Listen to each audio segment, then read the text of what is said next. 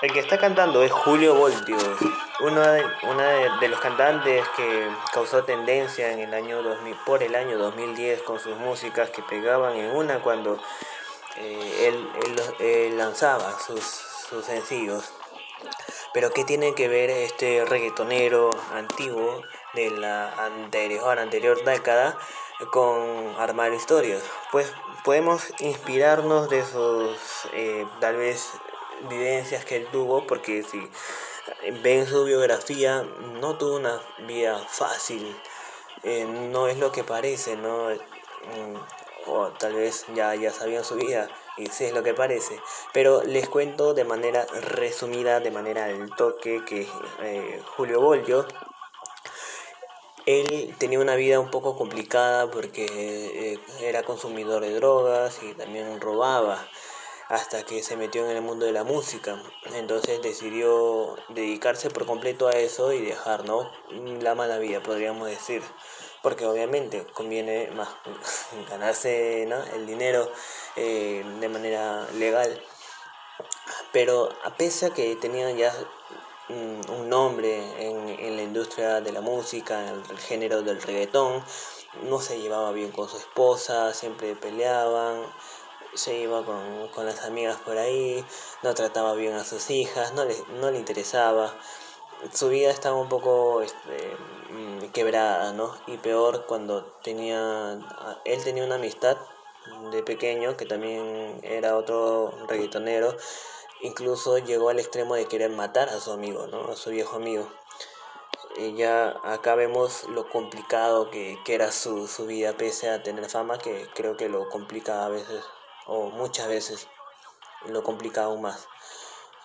Una vez eh, Julio Boldio es invitado a, estar o a ser este partícipe de una ceremonia en la iglesia y se da cuenta que el obispo o el cardenal no me acuerdo pero el que dirige la iglesia es era su amigo no que también había sido reggaetonero pero luego este se volvió obispo y él vio eso y dijo ya entonces yo me quedo acá en la iglesia porque Pese a haber tenido fama o ya haber tenido un trabajo estable, no se sentía bien.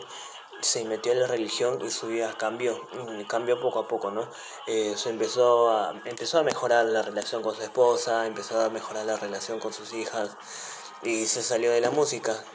Me parece que al final completó un álbum, un álbum que lo dejó en stand-by, pero ya no era de reggaetón, sino era de salsa. Y toda esta historia podemos tomarlo como motivación o como inspiración porque me parece un poco interesante.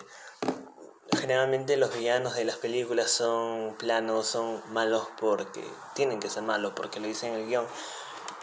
O a veces también para profundizar un poco más eh, son malos porque la vida les jugó no una mala pasada y tienen derecho a ser malos pero no van más allá. Y acá podemos inspirarnos de una vida real, de unos sucesos reales, que pese a, tener un trabajo estable, muy estable, espiritualmente no se siente bien y podríamos tomar eso como, como una motivación, ¿no? de que podría ser un villano de tal vez de alguna historia que internamente pese a tener lujos, a tener cualquier cosa que muchos otros podrían desear, anhelar, él no se siente bien con eso. Y al final ya se podría em, como que calmar un poco, eh, se podría tal vez este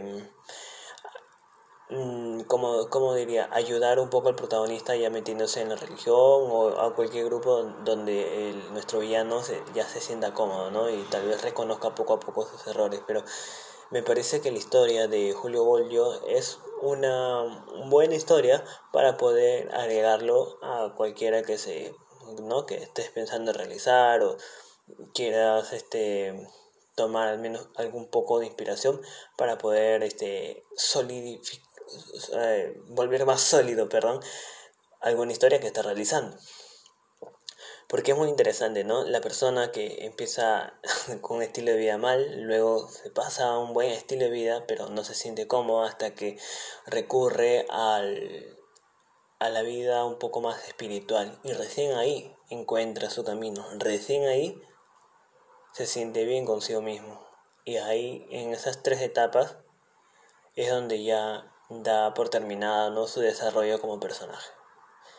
Bueno, esa es una opinión mía. Quiero saber ahora sus opiniones. Opinan lo, mm, opinan lo mismo, perdón, perdón la redundancia, pero opinan lo mismo, opinan todo lo contrario, están de acuerdo, no están de acuerdo. Déjenme saber en los comentarios y estamos viéndonos en otro episodio. Chao.